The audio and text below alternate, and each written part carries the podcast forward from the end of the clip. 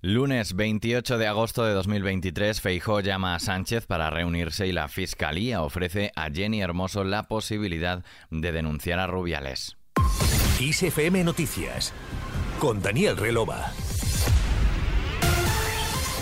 El dirigente del PP, Borja Semper, ha anunciado este lunes que el líder de su partido y candidato a la presidencia del gobierno, Alberto Núñez Feijóo, iba a llamar al presidente del gobierno en funciones, Pedro Sánchez, en el marco de la ronda de contactos que ha iniciado hoy con todos los grupos políticos para recabar apoyos a su investidura y el presidente Feijóo quiere conocer la disponibilidad del señor Sánchez para avanzar en la estabilidad, en las reformas, en la mejora de la institucionalidad, en las medidas económicas que nuestro país necesita pensando en el interés general de todos los ciudadanos españoles. Y por lo tanto, en las próximas horas el presidente Feijóo llamará al señor Sánchez para solicitarle ese encuentro y esa reunión al más alto nivel institucional y político.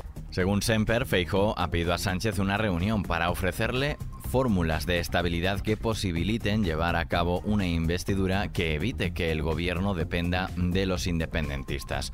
En el PSOE han aceptado esa reunión con el candidato a la presidencia para hablar de la investidura. Sin embargo, la portavoz del partido y ministra de Educación en funciones, Pilar Alegría, ha reclamado que los populares pidan disculpas por haber estado deslegitimando al gobierno e insultando al PSOE, a lo que se han unido también los llamamientos al transfugismo.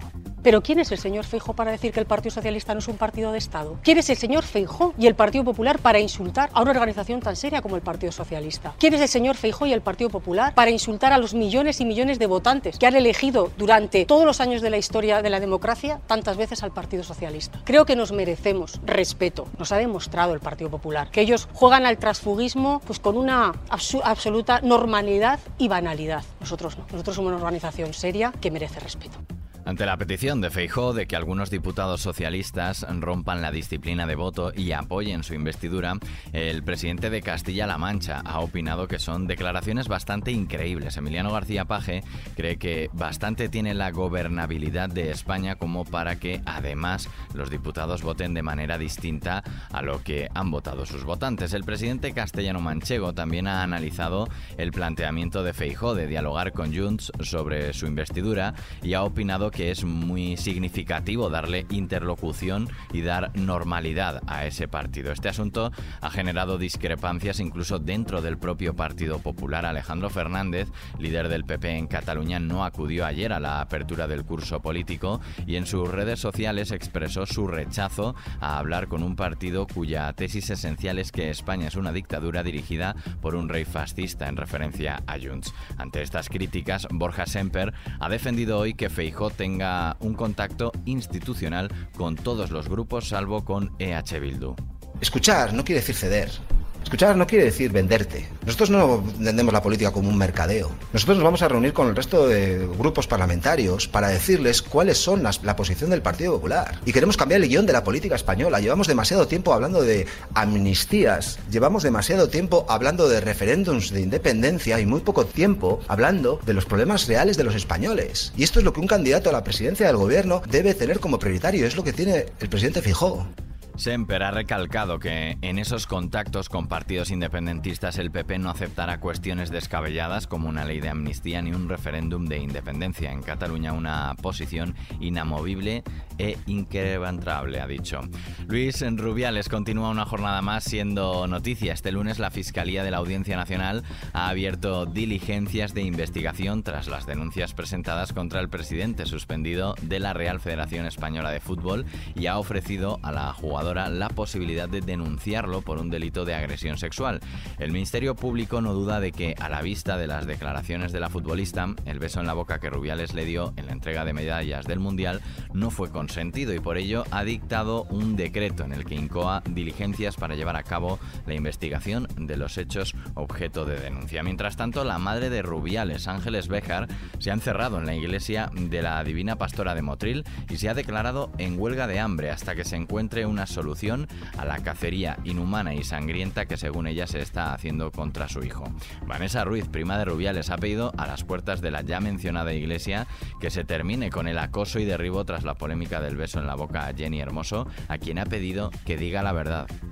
Queremos que Jenny diga la verdad, que por qué ha cambiado tres veces su declaración, que su familia está sufriendo muchísimo, que no hemos tenido que ir de nuestras casas, que no paran de acosarnos, que no es justo. Queremos que nos dejen en paz y que se haga justicia y que esta mujer diga la verdad. Por otra parte, para la vicepresidenta segunda, Yolanda Díaz, los seleccionadores Jorge Vilda y Luis de la Fuente no están capacitados para continuar en sus puestos y ha exigido a la Real Federación Española de Fútbol que cumpla con las normas de igualdad y paridad y renueve sus órganos piensen que la paridad es clave para luchar contra eh, las violencias machistas, pero es clave también para luchar contra los estereotipos machistas que, como observamos, eh, son, parece que, una normalidad en la propia federación en nuestro país. En este sentido, lo que instamos es a cumplimentar y a la renovación de los órganos para cumplir con la ley y, eh, desde luego, conseguir la paridad en todos y cada uno de ellos.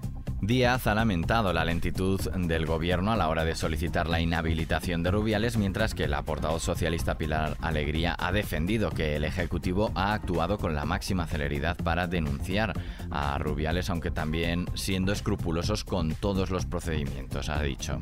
En materia económica, España recuperó su PIB prepandemia solo en el segundo trimestre de 2023, pese a que las estimaciones iniciales arrojaron que este hito se logró en el primer trimestre, la Organización para la Cooperación y el Desarrollo Económico. Es el apunte que hace la institución al comportamiento del PIB español que superó en cuatro décimas porcentuales su dato prepandemia en el segundo trimestre después de ser el país más impactado por la COVID-19 en el año 2020. Seguimos con el tiempo. Nos espera un martes con precipitaciones en Galicia y el Cantábrico, mientras que en el resto de la península estará poco nuboso y con temperaturas estables en la mayoría del país, a excepción del Guadalquivir y litorales de Huelva, donde serán significativamente altas. Podrían llegar a los 34-36 grados de máximas, con mínimas que no bajarán de 22-24 tan solo en puntos litorales del sudeste. Y terminamos hablando de Amy Winehouse.